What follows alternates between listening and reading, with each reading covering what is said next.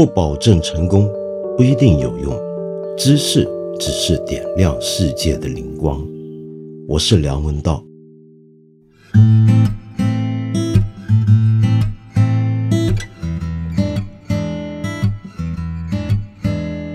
之前在讲中美贸易战的时候啊，我在这里跟你说了一些，到底在全球化的年代，我们还有没有办法去计较某个产品、某样工业出来的东西，到底还能不能够说只是哪个国家的产品这么简单呢？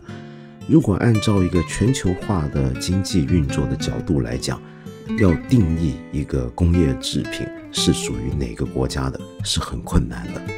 然而，即便在生产的流程、供应的流程上面，我们很难说一个东西一定是哪个国家的。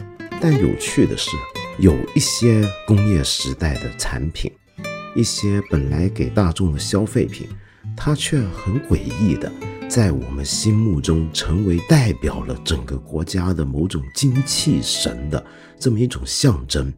就算它不一定百分百的是被原来那个国家的商人或者资本所拥有。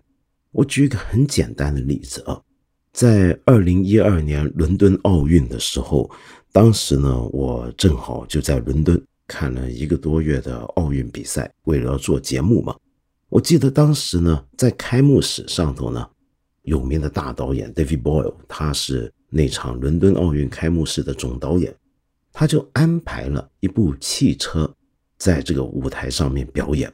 那部汽车为什么能够上台呢？那并不是因为这个汽车的生产商赞助了这个奥运开幕式，而是因为 David Ball 他坚定的认为这部车就算人家不赞助，他都要把它捧上台，因为它太代表英国了。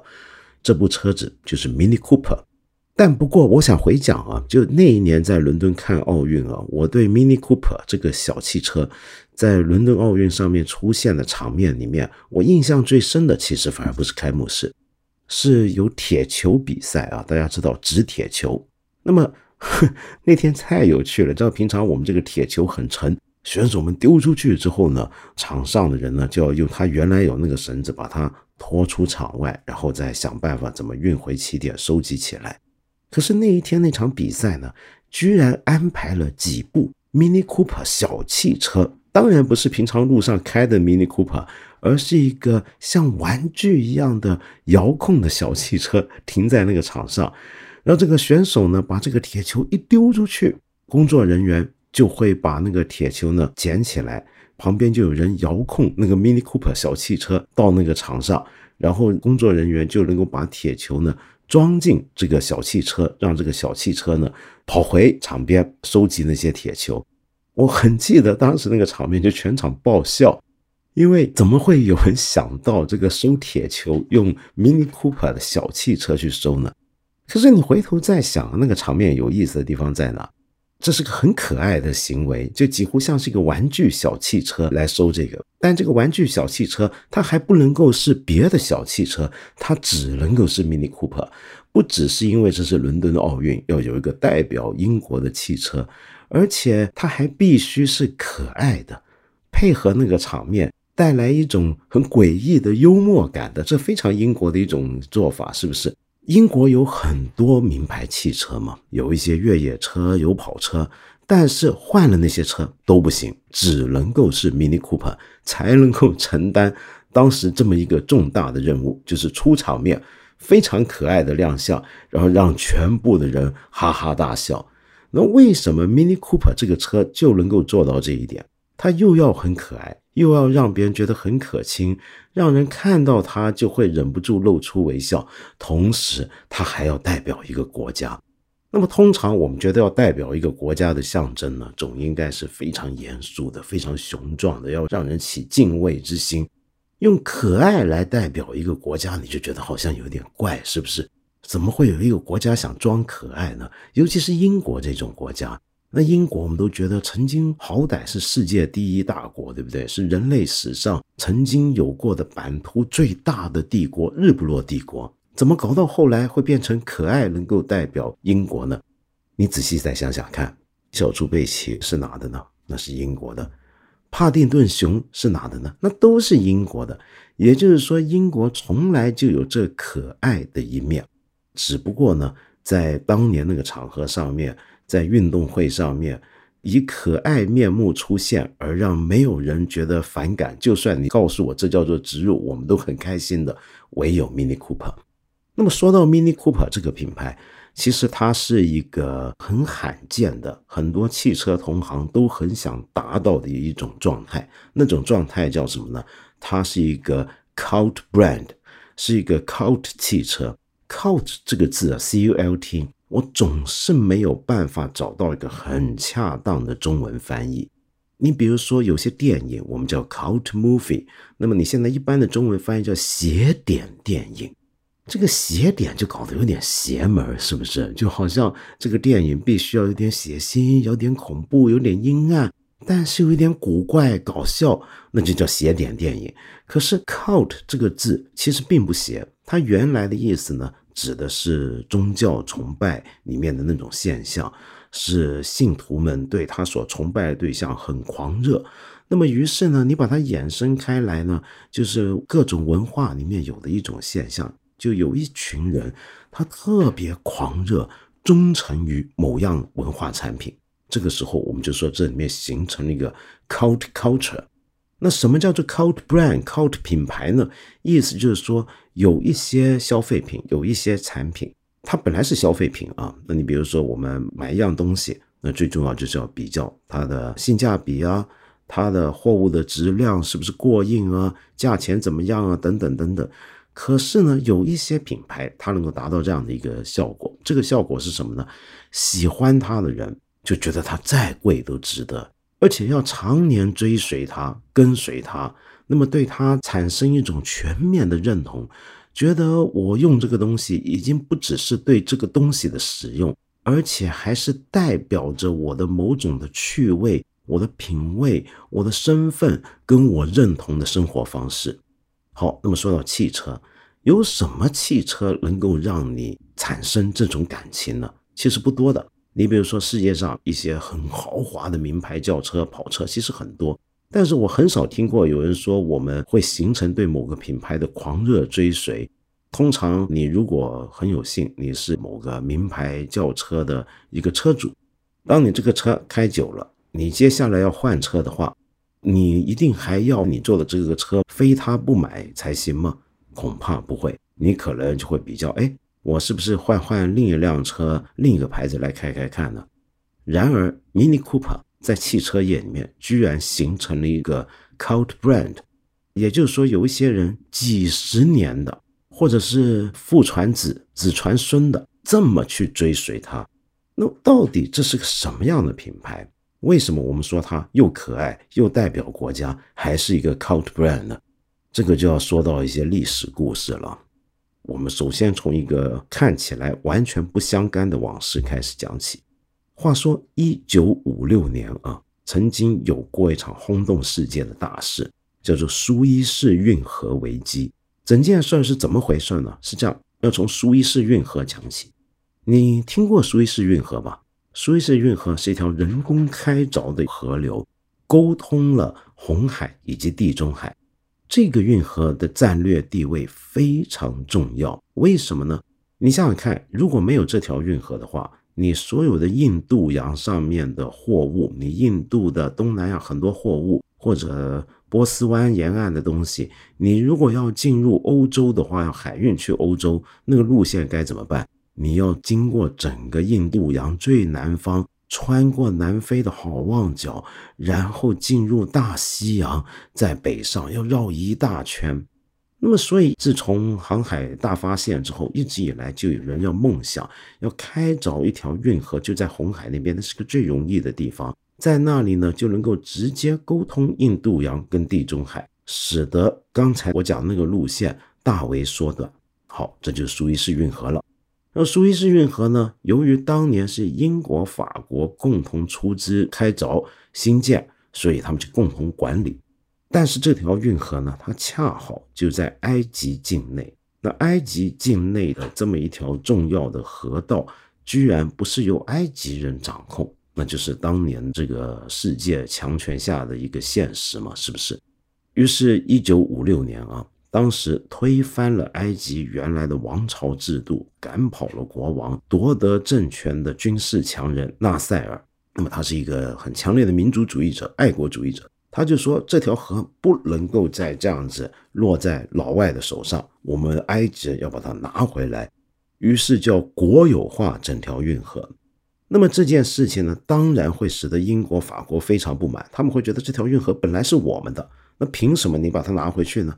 而埃及人就觉得这条运河本来就在我们这个地方，那它当然是我们的了，那要把它国有化。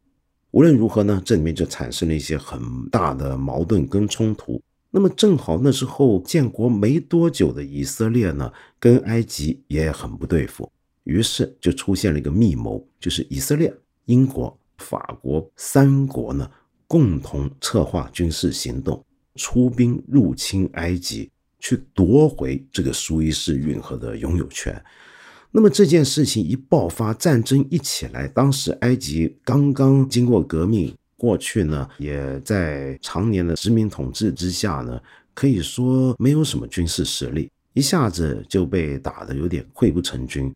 可是那个时候呢，国际上很多国家都非常不满。包括英国的老朋友美国，美国怎么会不满这件事儿呢？首先呢，就是他觉得英国，你跟法国怎么能够在干这件事情前都不跟我们北约盟友们照会一声？第二呢，就是美国当时啊，在二战之后啊，很反感过去的老殖民帝国的那种残存心态，在他们看来，英国、法国这么干。要抢回这个苏伊士运河，他们在殖民帝国年代新建具有的东西，然后对付一个新兴的民族国家，无非就是一个老殖民主义的回光返照。那么当然了，你也可以说是美国要抢夺这个新霸主的位置，要把以前的老霸主彻底赶下台。于是美国就施压了，当时的美国总统艾森豪威尔就跟英国首相艾登强力施压。然后他不只是透过外交场合施压，他还抛售英镑，那么使得英镑贬值。其实那个时候啊，英国打完二战之后，也有一段很长的时间是非常萧条的恢复期。那么没想到呢，他要贷款来恢复他的经济，但是国际货币基金会这个被美国掌控的基金会呢，就不贷款给他。那么再后来呢，连苏联都插手了，苏联就觉得。你们这样子对付我们一个跟我们苏联相当友好的埃及这个新生的民族国家，简直是一个公然的对国际正义的破坏。那么苏联到后来发出最后通牒，几乎威胁要动用核子武器。你想想看，你何曾见过美苏两大强国联手介入、公开反对国际上的这么一件危机呢？那么于是英国、法国只好后退。那么从那之后开始啊，我们就可以说，英国的残存的一点的大英帝国的威风啊，就完全被扫荡无疑了。英国在它全盛时代的时候，有这么一首爱国歌曲，叫做《Rule Britannia》，叫统治吧，不列颠尼亚。你听这个爱国歌曲的名字就很夸张。这个歌曲里面呢，就会有这样的歌词啊：没有比我们更神圣的民族了。因而，我们必须要打倒暴君，让别的国家对我们感到嫉妒与恐惧。统治吧，不列颠尼亚，统治这片海洋。那么是这样的一个国家啊，然后现在就灰头土脸的就被赶跑了。好，经过这场苏伊士运河危机之后，很不巧的还要遇上当年的石油价格呢，也跟这场危机是有关，就飙升到一个当年而言史无前例的一个高度。那么就在那么一种整个国家的民族骄傲灰头土脸，遭逢了这么一件重大的国际领域里面的挫败，然后还要油价飙升，本来自己经济在战后都已经很萧条了，那么整个国家的经济该怎么办呢？首先最现实的就是汽油油价那么高，那么你开车你要吃油啊，那开车的车主们需要用到汽车，依赖汽车的各行各业该怎么办呢？就是在这个情况底下，有一款汽车就在五十年代的最后一年，一九五九年诞生了，那就是 Mini Cooper。今年正好是他面世的六十周年。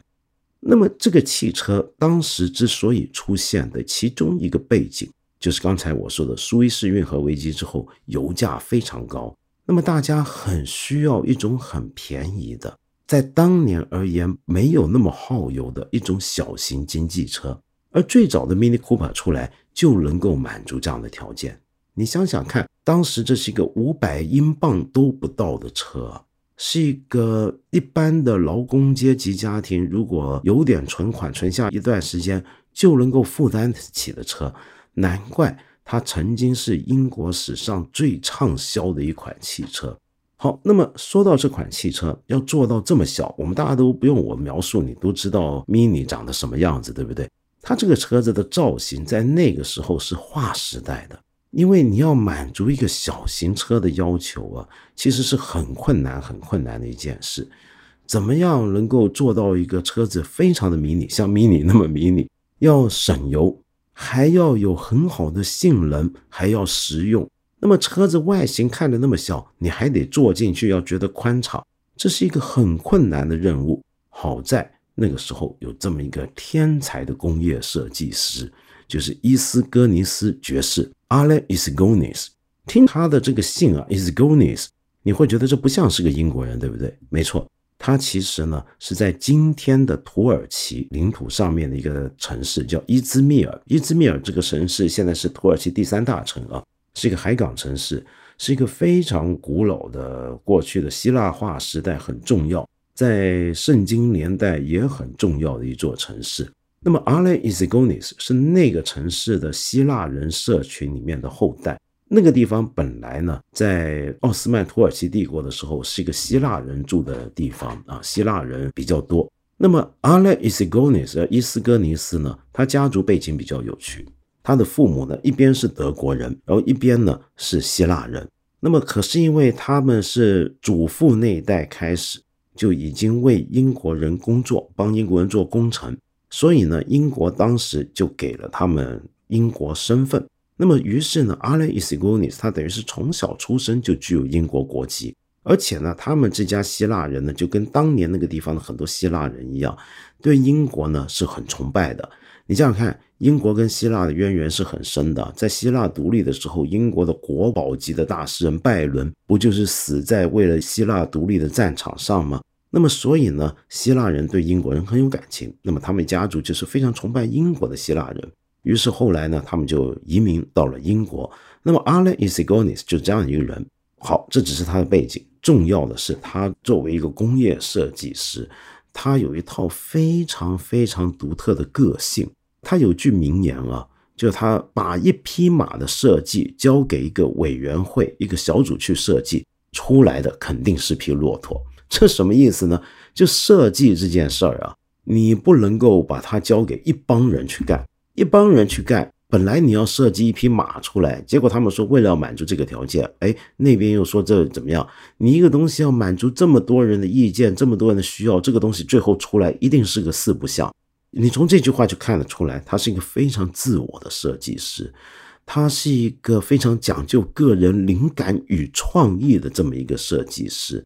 而对他而言呢，做工业设计那种满足感。就像他的另外一项爱好就是玩填字游戏。这个填字游戏，你知道用拼音文字的国家，他们很喜欢玩填字游戏嘛？有一行一行的空格，这个空格的数目是有限的。你在那有限的空格之内要填出一个有意义的词语。换在工业设计上，这就等于你有几个条件在这里，你怎么样用很有限的资源去满足那几项条件呢？这就像做填字游戏一样。然后呢？阿雷伊斯戈尼斯，他又还有个想法很特别，他总是不会把注意力放在解决各种各样眼前的问题，而是总在想象着，很大胆的在想象未来的汽车应该是怎么样。于是他就想出来了，那就是像是 Mini Cooper 这个样子。那么他这个人的个性强烈到什么程度呢？那个年代已经是一个有广播收音是最主要的老百姓的消闲娱乐的年代，每个汽车都得有收音机啊。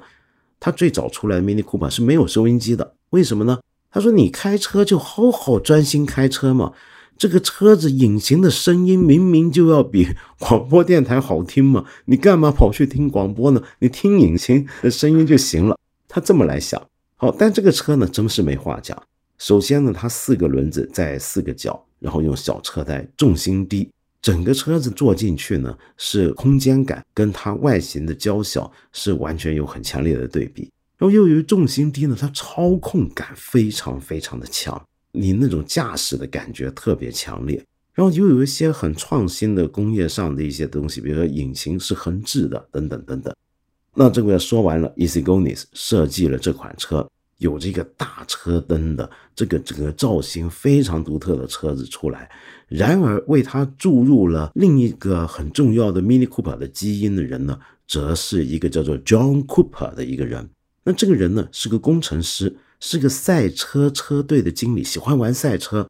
他的介入呢，就使得 Mini Cooper 出现了一个表面上跟我们刚才说的可爱啊、娇小玲珑啊，甚至你说它当年比较便宜啊，这种感觉完全相反的一个东西。那是什么？它能跑，它注入了一个赛车性格，使得这个 Mini Cooper 在早年的时候啊，参加各种的拉力赛。总是一个常胜军。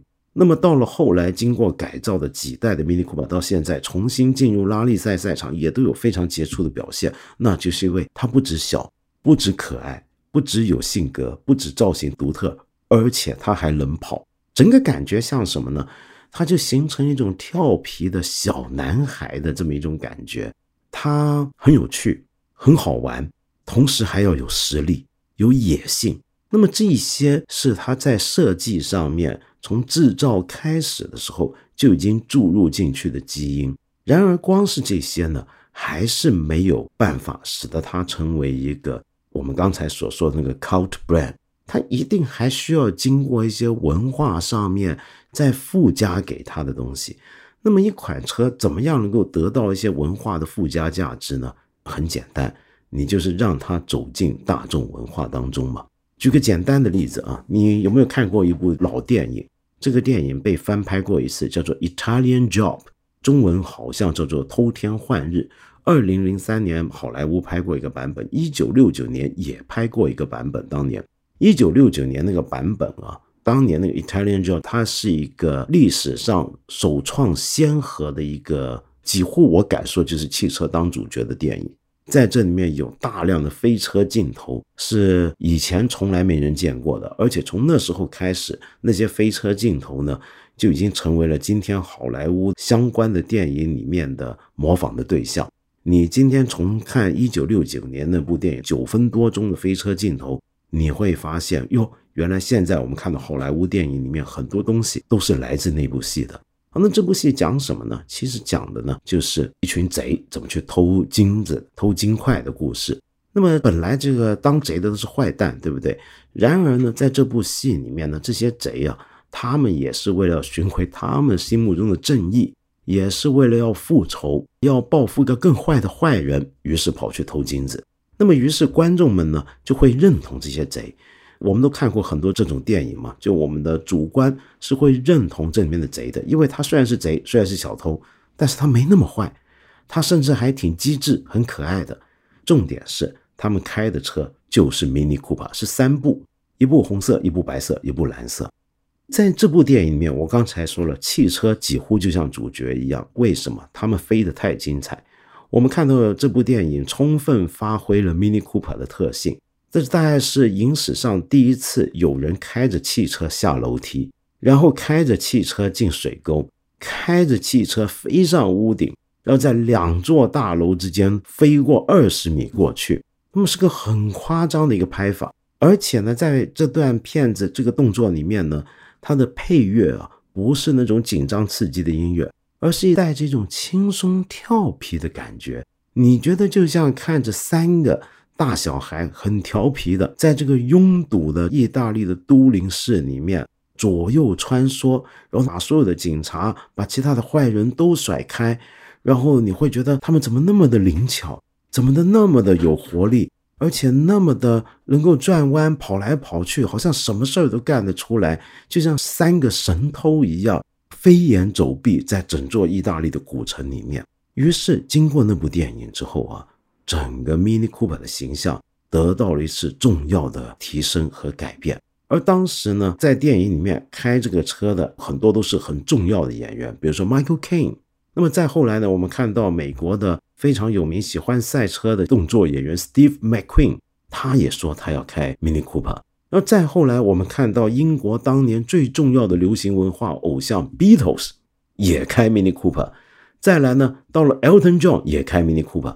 再后来，甚至到了一个地步。那就是玛格丽特公主，就今天英国女王她妹妹，她跟她的老公啊，John Lord Snowden，他们也开 Mini Cooper，然后终于让大家看到了英国女王都坐进了 Mini Cooper，所以 Mini Cooper 一下子就爆红，在全球不只是英国人，是全世界都知道这个牌子，而且这个牌子经过这一连串的名人跟他发生关系之后，它就变成一个更古怪的品牌。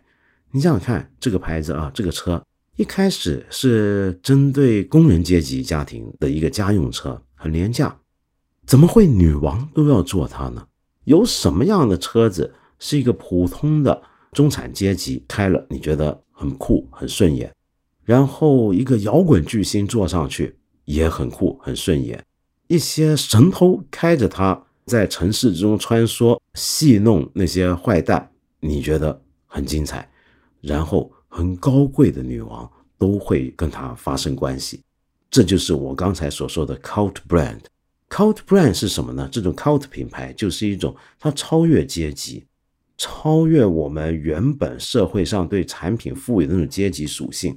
很多产品是有阶级属性的，就拿英国产品来讲了。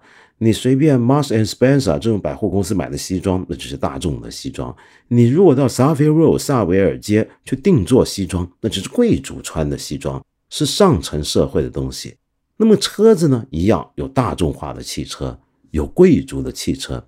然而有一些汽车呢，你可以说它又可以是贵族的，也可以是一般中产阶级的。怎么可能同时两者的欲望跟要求它都满足得到？因为它是个 cult brand，这时候我们就可以认识到 cult brand 这个字的另一个意义。这个意义是什么呢？就是它酷。为什么有一群人会那么死忠的崇拜它、跟随它呢？因为它还很酷。酷这个字就跟 cult 这个字一样，很难解释的清楚。但是你一定明白什么叫做酷。酷是什么呢？你看到一个东西，你觉得它酷，它就是酷的了。不酷的东西你是看得出来，酷的东西你也是看得出来的。我们刚刚讲过啊，就苏伊士运河危机，一九五六年发生的那场危机，促生了 Mini Cooper 这款汽车。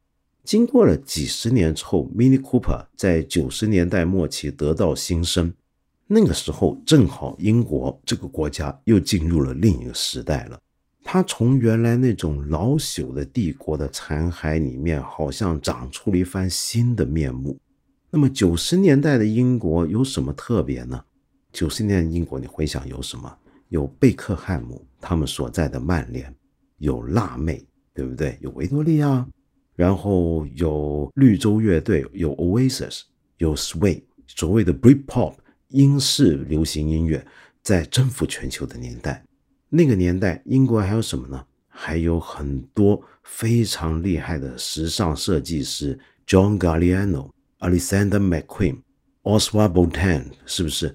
然后呢？英国在设计、在电影、在电脑游戏、在建筑，每一个行业都忽然涌现了一批非常有创意的人。那在艺术上面，则出现了英国新艺术，像现在世界上其中一个作品售价最贵的艺术家 Damien Hirst，就是那个年代起来的。所以九十年代的英国就忽然涌现了一种文化上面的新潮流、新气象。你用什么字眼去总结他们呢？那就是他们很酷。于是，当年的英国工党政府跟他的首相 Tony Blair 贝莱尔啊，他们呢就想到了一个口号，要来重新给英国这个国家定位，叫做 Cool Britannia。那这个呢，就是把刚才我说的那种英国传统老派爱国歌曲 Rule Britannia 一下整个就改成了另一番面目了。过去 Rule Britannia。那是一个十九世纪的时候，英国还在做帝国年代的东西。那个东西，英国要甩开它，要告别它。今天，它要向世界展现的是什么呢？这个国家很酷，整个国家就是酷的。那么这种酷呢，还要在全方位体现。比如说到了两千年头，整个伦敦也经过改造了。首先出现的就是所谓的伦敦眼这个摩天轮。今天世界各地啊都有很多大城市在做这种摩天轮，而第一个做这种摩天轮出来在城市之中的，那就是伦敦。那个时候你想想看，全世界没有别的城市会做那么巨大的摩天轮在城市中心。这个摩天轮是什么呢？它是个观光景点，但同时为整个城市风貌带来的是什么感觉呢？它很分离它很有趣，很好玩。你想想看，过去伦敦给人的印象是西敏寺，是大笨钟，是白金汉宫，是圣保罗大教堂。然后在九十年代，当英国要装酷的年代，他来了一个伦敦眼，然后就出现了刚才我说的那一批人。那九十年代还有什么东西能够让英国很酷，在全球流行文化里面让大家看到它的存在呢？那当然还有哈利波特。以及我们刚刚不断在讲到的 Mini Cooper，Mini Cooper 从九五年开始就做后继车款的开发，终于在这个 Cool Britannia 的潮流下面，到了两千零一年的时候，正式重新推出它新一代的 Mini。我们可以说 Mini Cooper 就是当年曾经很兴旺的那一波 Cool Britannia 潮流的一个高潮跟终点。然后我们后来在伦敦奥运上面见到他，其实就跟见到刚才我说的 Oasis、见到 Sway、见到贝克汉姆，他们是具有同等的地位的，那就是他们都很酷，他们代表的一种新时代的英国气质。那种气质是什么样的气质呢？他可爱、调皮、有趣，但是又野性，然后同时很时尚。又要有跑得动的那种实力集于一身，所以在这个情况下，就回到我们一开始讲那个问题了：有没有可能一个消费品、一个工业产品能够代表一个国家的气质呢？我们讲的 Mini Cooper 就是这样的一个例子。这种情况下，虽然这个车子今天不是由英国的公司控股。可是它在文化领域里面，你看到它，你就会想到英国。我们中国什么时候有可能出到这么一款的现代的产品，是我看到它就能想到中国，以及我们希望别人看到中国，想到中国就要联想起来的一连串的品质呢？像刚才我讲的，看到 Mini Cooper，你想到英国，想到的是 Cool Britannia。想到的是一连串今天英国想要别人认识它的种种的特质，我们中国是不是有一天也能做出这样的东西呢？让我们期待。感谢 mini 对本期节目的大力支持。